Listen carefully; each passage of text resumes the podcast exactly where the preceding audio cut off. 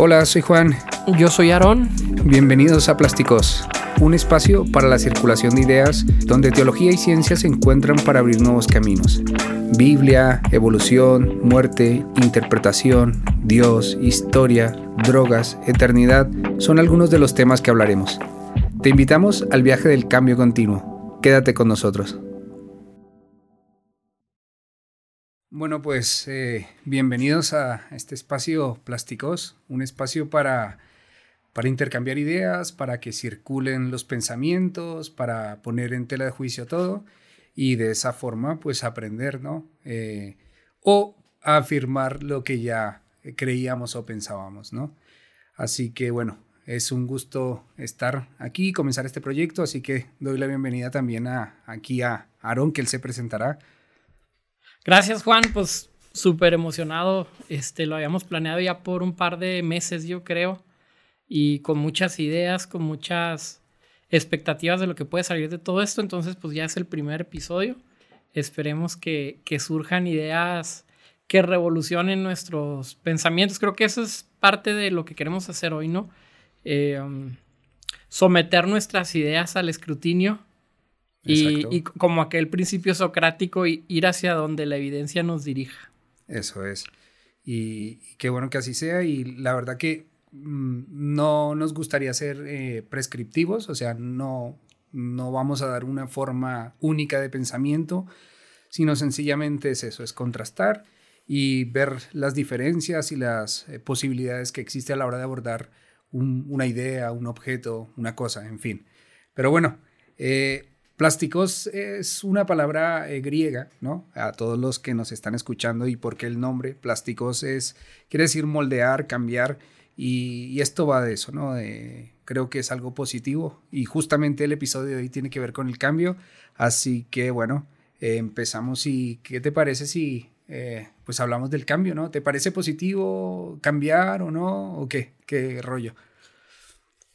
Es un tema que, es fácil hablarlo, pero qué difícil va a resultar este, implementar los cambios que se deriven de lo que en teoría se establezca, ¿no? Eso es lo interesante del tema del cambio, que podemos hablar mucho. Y, en alguna ocasión pasada ya habíamos hablado sobre este tema y decíamos, yo ya me siento demasiado viejo para hacer cambios significativos en mi vida. Yo ya estoy en un lugar de mi vida donde ya tengo las cosas resueltas, solamente me queda caminar por el camino que escogí. Pero, pero parte entonces del reto de los cambios es también tener la capacidad de adaptarnos hacia una mejor manera de comprender la vida, de comprender las cosas que están a nuestro alrededor. Entonces pensaría que es un tema fenomenal y que no solamente lo tenemos que ejercitar el día de hoy, sino que tenemos que estar constantemente indagando acerca de lo que creemos, porque te pasará seguramente a ti algo que me pasa a mí, que es que cada cierto tiempo te das cuenta de una nueva verdad que habías interpretado mal y dices, ah, caray, tenía tantos años pensando una cosa y ahora me doy cuenta que es de otra. Esto siempre me resulta en la expectativa de qué va a pasar el día de mañana, eh, si vendrán más cambios drásticos a mi, a mi, mi cosmovisión, mi pensamiento, o será que ya llegué al punto, ¿no? Que benditas las personas que están en ese punto en que ya llegaron a resolver sus, sus conflictos pues yo, yo creo, a mí me parece interesante que, digamos que de manera biológica estemos hechos para los cambios, ¿no? O sea, eh, aprender es innato para nuestras especies, para la vida, ¿no? De hecho, eh, si, si, no aprendemos o aprendemos mal, pues eh, no, no nos adaptamos o no sobrevivimos, ¿no? está la cuestión. Y por eso creo que es, en este caso es bueno hablar del cambio. Es más, creo que ahora el el término cambiar está bien visto, ¿no? Porque estamos en una sociedad que, es rápida, ¿no? Una sociedad líquida, tal vez por citar a, Sigmund Bauman, el, sociólogo polaco. Pero eh, creo que en ciertos ámbitos y en ciertos grupos y en ciertas ideas, y aquí lo que nos compete a nosotros, tal vez hablar desde la fe, el cambio muchas veces no se ve como algo bueno, como algo positivo. Sin embargo, ya te digo, creo que cambiar es necesario. Eh, está, ah, pues se ve eh, de manera objetiva, que si no cambiamos y, en la evolución y en, y en los años atrás de nuestra historia, nos hemos dado cuenta que nada ha permanecido fijo, ha sido un continuo movimiento, ¿no? Y en ese aspecto me parece que es positivo. Y lo que pasa es que el cambio tiene algo, y es lo que tú decías, que luego es complicado porque hay que estar auditando constantemente, ¿no? Decir, basta esto es lo que creo, esto es lo que pienso, estas son mis ideas, esta es mi economía, esta es mi forma de llevar la familia, esta es mi forma de llevar mi juventud, mis ideales, yo qué sé, etcétera, etcétera, etcétera. Pero, pero, pero cuesta luego moverte, ¿no? Cuesta eh, abordar otros asuntos, darle un giro a tu vida, ¿no? De hecho, eh, yo creo que hoy lo que te decía, cambiar es positivo, pero cuesta mucho, ¿no? le tenemos mucho miedo a los cambios. Sí, cuando estábamos armando todo este tema, pensaba en el famosísimo Heráclito, aquel famoso filósofo, que hablaba y decía, no te puedes meter en el mismo río dos veces. O sea, eh, hay un flujo constante, hay un cambio constante eh, y nada permanece estático en, en, contraposición a otros filósofos de su misma época como Parmenides. Pero creo que pensaba en este tema y decía, ok, si todo es un flujo, si todo es un cambio, tampoco podemos nosotros adentrarnos en este río sin analizar lo que este nuevo río me está aportando. Es decir, los cambios que tenemos, aunque los cambios creo que son buenos, también es necesario no tomar cambios por el hecho de tomar cambios, sino llegar al punto de analizar concretamente y esto nos lleva a pensar que tenemos que desarrollar la habilidad de pensamiento crítico, de, de pensar concretamente lo que estamos haciendo, de tener un pensamiento más bien eh, lógico, bien fundamentado, con, una capacidad de análisis, entonces realizar los cambios necesarios. Porque me he topado con personas que hacen el cambio por hacer el cambio. Y, esto no siempre resulta bueno. Entonces, el cambio tiene que ir acompañado de, de, un pensamiento concreto, bien establecido, bien argumentado, que nos permite entonces tener mejorías hacia adelante. Y, y, nada más por citar un ejemplo social, los cambios sociales que estamos viviendo no necesariamente están siendo conducidos por cambios que son de beneficio para la humanidad, sino o para unos pocos o para un poco tiempo o para ciertas circunstancias en particular, hablando de gobiernos, de empresas, etc. Eh, entonces es ahí donde el, donde el tema del cambio se convierte en algo mucho más complejo que simplemente decir, bueno, el cambio es bueno por ser cambio, pues creo que no. Habrá cambios buenos y cambios, y cambios malos no, desde luego está claro que, hay que valorar, ¿no? Hay que mirar, mirar desde diferentes perspectivas, inclusive tomar distancia, ¿no? De las diferentes situaciones a la hora de abordar un cambio y obviamente un cambio que implique eh, un giro de vida importante, ¿no? Como es, yo que sé, casarte, eh, buscar tu profesión, eh, yo que sé, tener una creencia. Yo creo que aquí hay que establecer digamos que una metodología, por llamar alguna forma, o estrategias para, para poder abordar estos cambios. Ahora, también es verdad que, que, todo esto del cambio es innato y es, es algo eh, que la, bueno, las mismas células del cuerpo, ¿no? Eh, a, través de, del ambiente, ¿no? Se modifica nuestro, nuestro genoma, se modifican nuestros genes a través de, de, la, de la, selección natural, ¿no?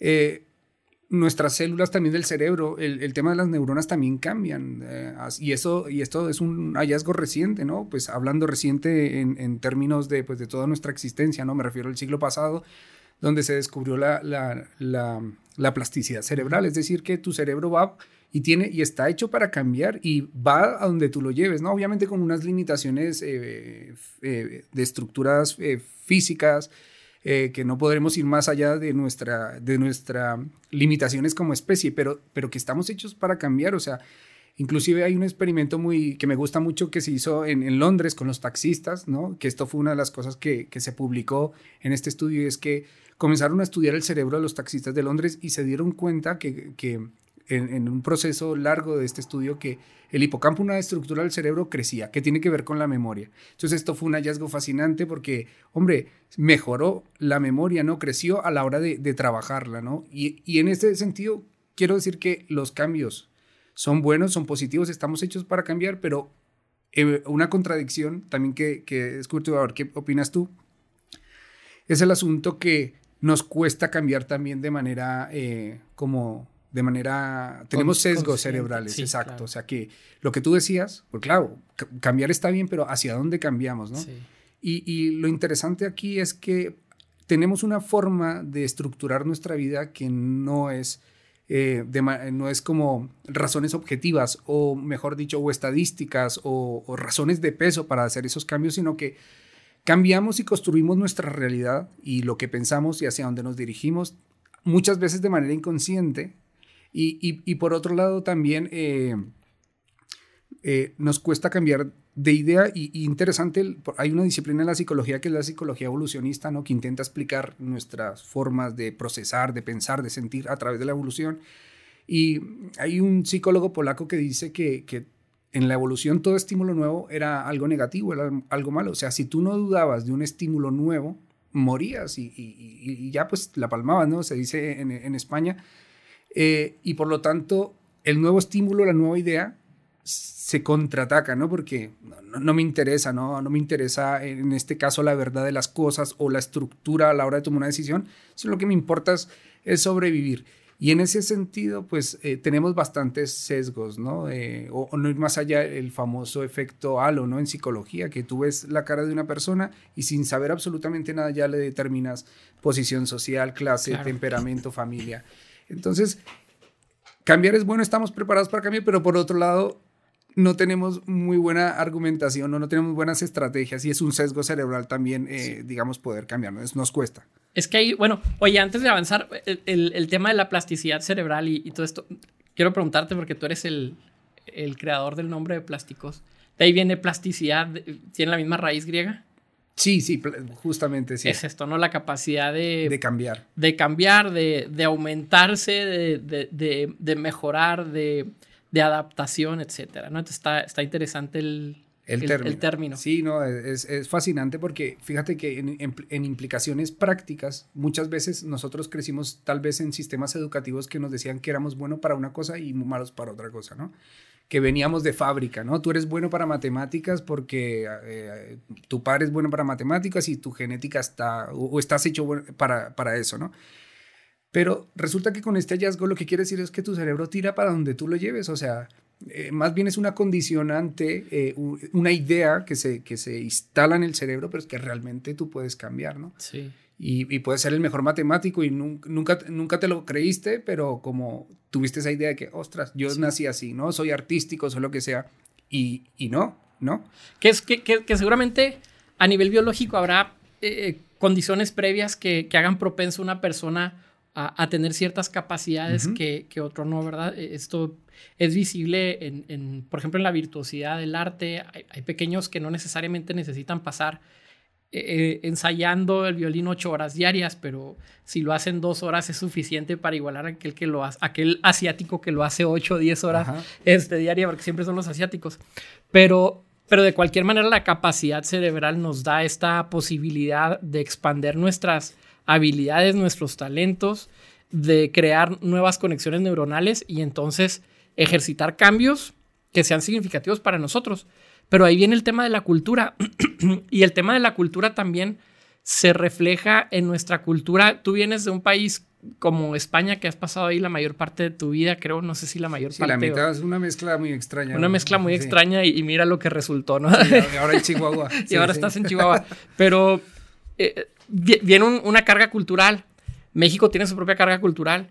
El sistema educativo. Y luego todavía si lo pones más en un nicho cerrado, el cristianismo, yo lo menciono cuando me han llegado a preguntar y lo he mencionado en varias ocasiones, nuestro cristianismo está localizado, situado en el siglo XXI, en, el occidente y más concretamente en México. O sea, necesitas, eh, necesitas mencionar todas estas eh, cualidades para poder entender y analizar concretamente el tipo de personas y de cristianismos que vivimos.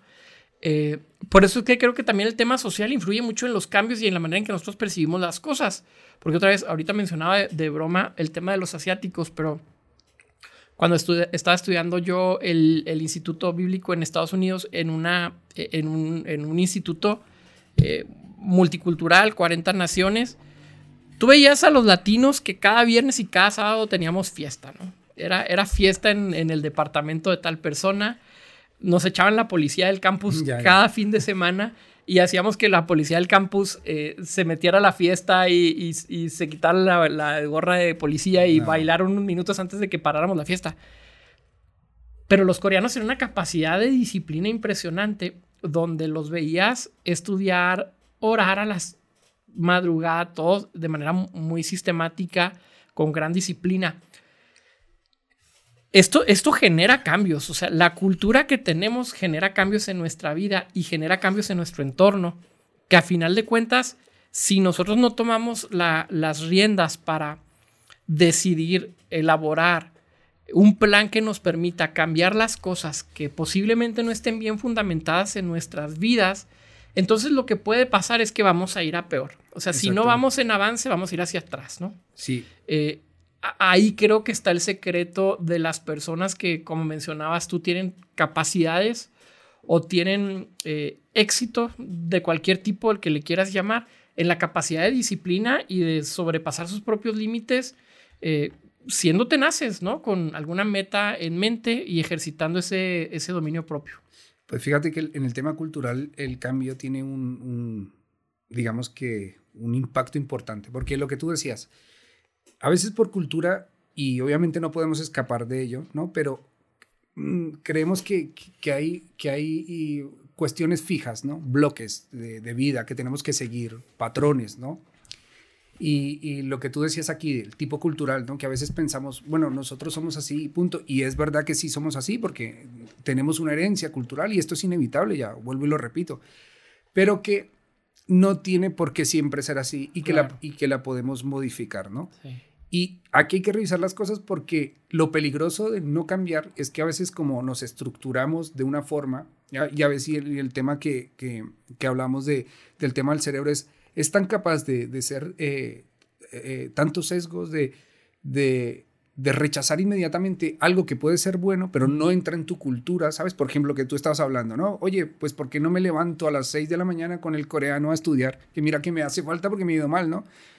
Pero pero eh, lo vemos, no, pero es que él es coreano, yo qué sé, y ponemos un montón de, impedimentos y decimos, no, es que no, yo soy latino, ¿no? A mí, yo, la fiesta, ¿no? Yo, yo lo puedo hacer, yo estudio el último minuto, ¿no? Y, y, entonces como e, esa realidad que, que, rechazas, un cambio positivo, porque lo piensas, ¿no? Yo soy así, ya no me va a cambiar nadie, etcétera, etcétera. Y yo creo que ahí está el, el peligro, ¿no? Porque está, está claro que cuando haces una estructura, y ese es lo peligroso de, quedarnos quietos, porque ya hemos, eh, nos hemos dado cuenta que el mundo es móvil, nada permanece siempre igual.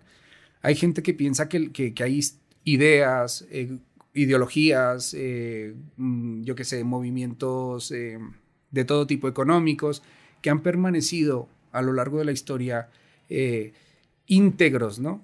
y que ha llegado hacia nuestro tiempo y eso es una locura, no, no se puede sostener, todo cambia, todo es móvil, pero digo que aquí lo bueno es tener en cuenta eso, e, ese sesgo que tenemos de cuando hay algo que va en contra de nuestras ideas, enseguida lo rechazamos y, y lo argumentamos.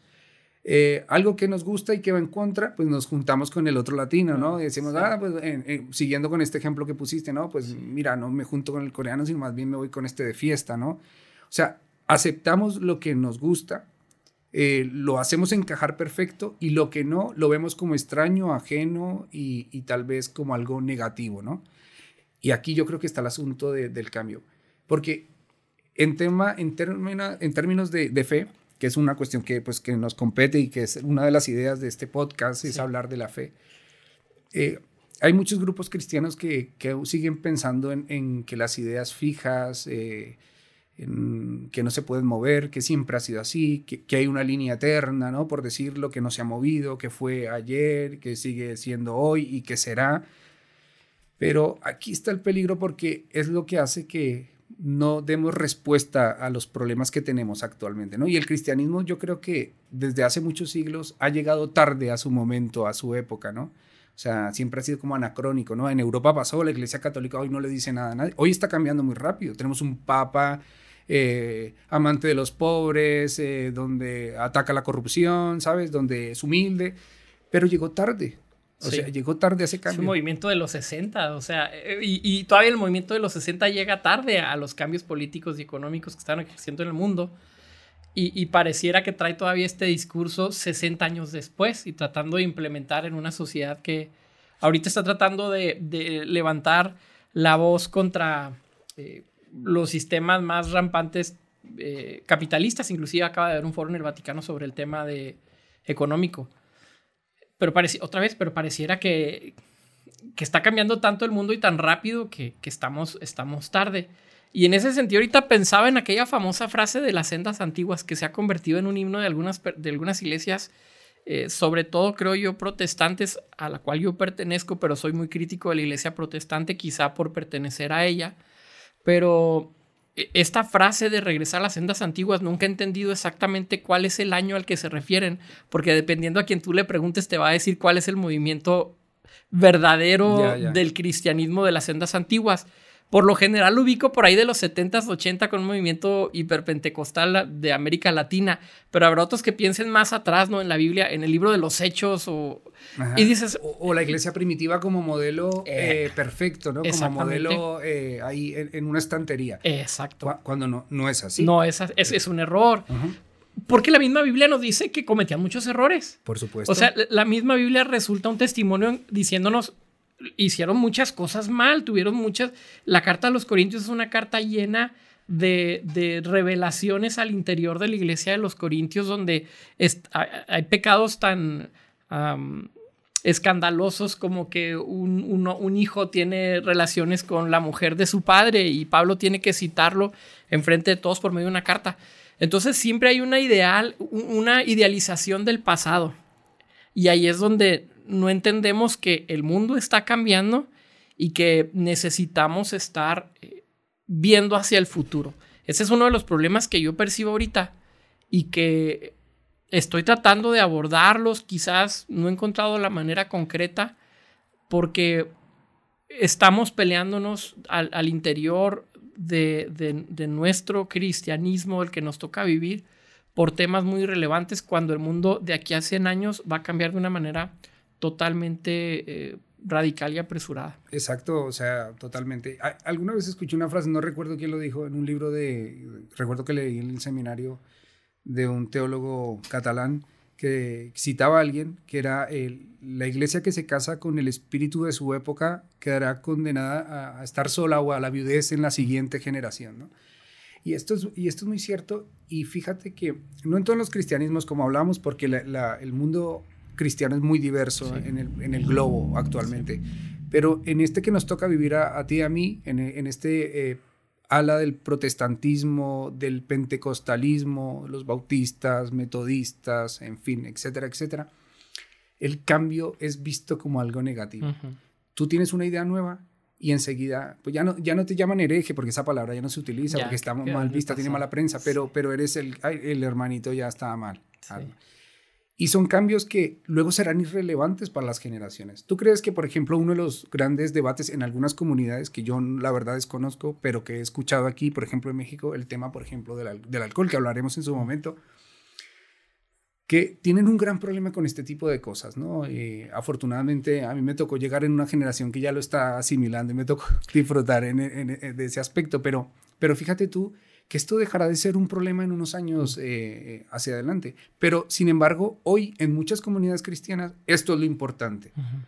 Y lo que tú decías. Y aquí el asunto es que nos estamos perdiendo el, eh, la fuerza que tiene el Evangelio para ayudar a esta sociedad, a los problemas que, los, que les atañe, por estar encallados en una, en una época que, no tiene sentido. Y yo creo que por eso hemos perdido mucha relevancia. Yo, La gente hoy no lee la Biblia, que no sea cristiana, bueno, y dudo que muchos cristianos lo lean, pero bueno, en fin, eh, porque ven algo eh, como algo caduco, ¿no?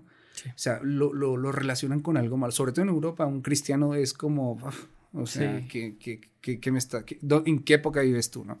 Y sin embargo no es así, ¿no? Entonces yo creo que aquí está uno de los, de los asuntos. Pero podemos, si quieres, dar ah, para finalizar este tiempo, este, este de cambio, ejemplos prácticos, ¿no? Podemos hablar de ejemplos no, solamente de, la Biblia, podemos citar alguno más si quieres, o de la historia del cristianismo, cómo, cómo ha cambiado. Alguna vez tú dijiste una frase que me gustó, que citaste, que nosotros estamos viviendo un cristianismo actualmente, pero con, eh, con utilizando las ideas del siglo XVI. Ok.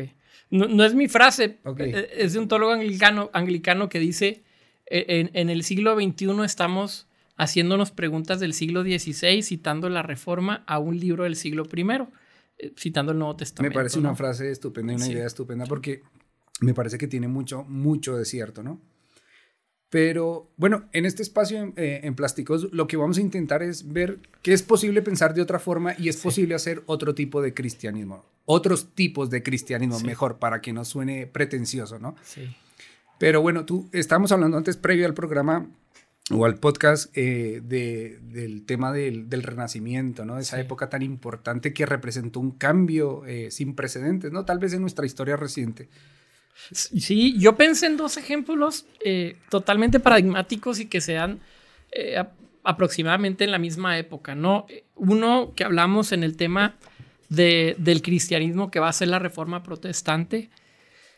Me parece que no podemos mm, todavía terminar de analizar y desmenuzar la importancia social que tuvo, porque, porque tiene eco en muchos ámbitos de la sociedad, sobre todo europea, y luego viene pues también a, redundar en, América algunos siglos después por medio de algunos movimientos eh, eh, protestantes. Pero me parece un cambio paradigmático aún en, temas sociales, económicos, de gobierno. Este, tú sabes el impulso que tiene el capitalismo a causa del protestantismo. Pero el otro que pensé, y precisamente con los reviews que vamos a hacer de libros, que también avisamos de una vez que vamos a estar subiendo algunos reviews de, algunos libros que nos gustan y que tienen que ver con estos temas, eh, me parece que Newton, el, padre de la física, el, príncipe, ¿no? El, el, Bach de la física, yo pienso, ¿no? Hay un chiste de Bach que, he escuchado recientemente que es que llega... ¿Qué tal? Llega, llega Mozart al cielo y le dice Dios, te voy a poner de, director de, mi orquesta celestial. Y le dice, le dice Mozart, ¿y qué pasó con Bach? Y le dice Dios, yo soy Bach. o sea, Bach es Dios, ¿no? Es, es el dicho entre la, entre la música formal. Mozart viene a ser esa figura en la física. Mozart con las leyes del movimiento viene a causar una revolución no solamente... Newton. Eh, Newton, pero me quedé con Mozart, ¿no? No, pero también no, me extrañaría que Mozart saliera. Sí, sí, sí. Me quedé con Newton. Newton con las leyes del movimiento viene a traer no solamente una revolución científica, sino filosófica, porque empieza a poner en aprietos el tema de Dios, el tema teológico. Porque de pronto, bajo sus, las tres leyes más básicas de movimiento que establece, en ninguna de las tres leyes aparece la figura de Dios, o sea, no se considera el elemento Dios ahí, cosa que antes sí existía, el Dios de los huecos que se le llamaba anteriormente, ¿no? O todavía hoy se utiliza en muchos aspectos. Eh, el God of the Gaps le llaman en inglés, que es el término de si algo no lo puedo explicar, entonces seguramente va a ser Dios. Newton viene a traer este relieve en el pensamiento en el cual dice, ¿qué creen? Podemos explicar el movimiento de los astros y Dios no aparece en la ecuación. Entonces los filósofos post-newtonianos tienen que empezar a quebrarse la cabeza para establecer nuevos modelos teológicos y filosóficos para tratar de explicar qué hace Dios en medio de toda esta creación, ¿no? Este, cómo está interactuando y viene una reinterpretación también de la cual se va a desprender muchas otras cosas como el liberalismo teológico ahí de, Alemania con eh, Schleiermacher y otros más que tienen su pensamiento fundamentado en estas ideas revolucionarias me parecen cambios paradigmáticos importantes eh, que valdría la pena que los, que los consideráramos como una materia de estudio. Y, es importante ver ese, esa coyuntura, ¿no? Porque obviamente el Renacimiento, eh, el siglo XVI eh, y siglo XVII es donde se introduce ya, da nacimiento, comienza a surgir o, se fermenta con Galileo, con, en fin, se fermenta la ciencia moderna, ¿no? lo, que, lo que conocemos hoy como la metodología científica. Y a, mí una de las cosas que me llama la atención ahí para, para, contar también un ejemplo, ya que tú lo tomas, hablaste de la física, que yo creo que la física fue uno de los grandes avances, ¿no? Fue los que primero comenzó a, avanzar, luego la, en el siglo XVIII la, química, luego el siglo XIX, pues la famosa eh, biología, ¿no? Con Darwin y el siglo XX la geología con la tectónica de las placas, la, pero en ese momento recuerdo que, hay, un, hombre de Bruselas, Andrés eh, Besalio, que es médico, hijo de, o familia de médicos, cinco generaciones de médicos, y él en ese momento en la Universidad de Oxford, por, ejemplo, la medicina eran 13 años y tenías que comerte a los clásicos, a, Hipócrates, ¿no? el padre, padre de la medicina, a Galeno. Y él, y él comienza desde niño a tener una curiosidad, ¿no? dice que no podía ver un topo o una rata porque la, la diseccionaba, ¿no? Porque ya estaba acostumbrado a ver eso en su familia. Y él cuando va a la universidad, eh, él cuando va a la universidad y estudia medicina, anatomía, él comienza a, diseccionar cadáveres, cuerpos, porque lo que había en anatomía era de Galeno. Estamos hablando del siglo II después de Cristo. O sea, imagínate tú, estamos 14 siglos han pasado y era lo que se estudiaba en las universidades europeas, ¿no? Y, y, él se da cuenta rápidamente, y Galeno lo reconoce, que él no diseccionaba humanos porque no se podía, pero él se da cuenta que los trabajos de Galeno y lo que ellos estudian no corresponde con la anatomía del cuerpo humano, ¿no? Que correspondía más con los monos o con los bueyes, ¿no? Y lo curioso es que él comienza a, enfrentarse con ese mundo porque era, era poner en, tela de juicio, ¿no? A Galeno, que era, era el top, era lo máximo en, medicina, ¿no? Y, se estrella, ¿no? Con, con, ese grupo de personas, inclusive en el ámbito universitario. Y, y, él dice que mis ojos son mi medida y yo me tengo que fiar es de mis ojos y no de lo que me cuente nadie, ¿no? Y aquí yo no veo absolutamente nada de lo que nos dijo Galeno, por lo tanto, eh, pues, aquí hay que revisarlo, ¿no? Pero hay un dicho que se forma que dice, eh, muy curiosa, que es, el cuerpo se equivoca, pero Galeno no. Mm. O sea, fíjate tú la, la, cerrazón que llegamos a, pensar y, no poder cambiar por poner en tela de juicio el statu quo, ¿no? Lo que nos han enseñado. Y, y hombres como estos que rompieron porque en la Europa donde surge eh, estos grandes hombres, estas mentes, creían en las brujas y en los unicornios, o sea que estaba, eh, no eran las condiciones para que se diera un desarrollo. Pero herejes, en el buen sentido del término, aquellos que, que, piensan diferente, ¿no? Eh, decía un premio Nobel danés, su, su, su, idea no es, tan, no, es, no es bastante descabellada como para que sea algo bueno, ¿no? Para tenerle atención. Mm. Entonces, esos herejes que rompen, que cambian, que, que, que viran o giran hacia otros lugares, son gente maravillosa y, yo creo que eso nos ha tenido en, eh, en, este punto, ¿no? De nuestras vidas, de nuestra civilización, de nuestra sociedad. Y en la iglesia ha pasado eso. ¿Qué sería de nuestras vidas si no estuviera Orígenes en su momento con el, la teología eh, neoplatónica? o, el mismo Lutero, ¿no? Inclusive Agustín o, Tomás de Aquino, si no hubiese introducido a Aristóteles en, su teología, ¿no? ¿Qué hubiese sido de nosotros? ¿no? Nos hubiésemos quedado en una, colástica, en una colástica, en un movimiento eh, local de los de Palestina del siglo I. No, hemos evolucionado. Lutero, maravilloso. Entonces yo creo que, que, para terminar, ¿qué decimos? ¿Qué cosas prácticas, eh, Juan, podemos decir para, para trabajar en un cambio a la gente que pueda estarnos escuchando, este, ¿qué le podríamos decir? Pues primero yo creo que, bueno, tomaré una de tus palabras que dijiste al principio, eh, el ser crítico, el, valorar lo que creemos. Esto es honesto, esto es sano. Yo utilizar la palabra auditar, ¿no? Es, tenemos que revisar nuestras ideas constantemente. O sea, ¿por qué creo esto? ¿Por qué pienso esto? ¿Por qué vivo de esta forma? ¿no? Eso es necesario y, revisar eh, en qué baso yo a la hora de tomar unas decisiones. Eh, ¿cómo, ¿Cómo cambio? ¿Cómo tomo una decisión trascendental? ¿Motivado por qué y con qué argumentos? Esto es muy sano. Y en el tema de fe me parece que hoy, hoy tenemos que revisar la forma de pensar. Hoy no podemos estar, ser una iglesia cerrada, estática, una iglesia que, que no es capaz de escuchar al otro, una iglesia donde, donde el, el pastor es el que bueno, en este caso tú y yo somos pastores. Tiene la última sí, pero no tiene la última palabra, sino que hay un diálogo, un consenso, la teología no lo explica todo. El teólogo que solo sabe teología no sabe ni de teología, decía Leonardo Boff, ¿no? Sino que tiene una, una, un consenso de, de, cabezas, de, yo qué sé, psicología, em, ciencia, biología, ¿no? Para, para para acertar, ¿no? ¿A dónde giramos? ¿Qué decisiones tomamos? Creo que eso es un, tema práctico, no sé tú. Yo te añadiría que una vez que, que hayas descubierto los cambios que tienes que hacer, eh, que, es un proceso bastante largo, no, no, no se logra en un poco tiempo ni en unos pocos años, hay cambios que requieren muchos años. Cuando lo hagas, tenemos que ser sumamente respetuosos. Si tú mencionaste la palabra humildad, ser sumamente respetuosos con las personas que todavía no logran ese cambio porque no sabemos si a donde nos hemos movido es el último eslabón de la cadena y tal vez nosotros estamos todavía en un estado de, necedad o de, cerrazón, quizás aún habiendo hecho cambios. Entonces, el tema, eh, eh, yo recomendaría ser, sumamente humildes en, este proceso, y, ver a los demás como también la, la, máxima bíblica, considerando a los demás superiores a uno mismo, me parece un gran ejemplo de humildad. Esto no quiere decir que no aprendamos y que no eh, discriminemos lo bueno de lo malo y ejercitemos algún tipo de discernimiento, pero sí un estado de humildad. Entonces, esa sería mi recomendación.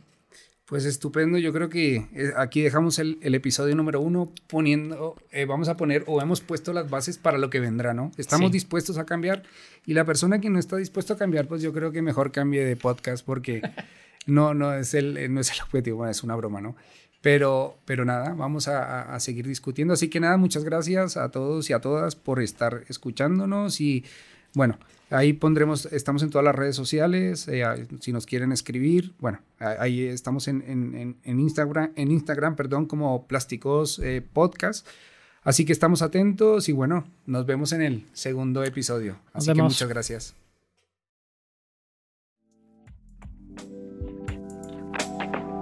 Esperamos que hayas disfrutado este viaje con nosotros. Recuerda seguirnos en nuestras redes sociales y no olvides compartir este episodio con tus amigos. Hasta la próxima.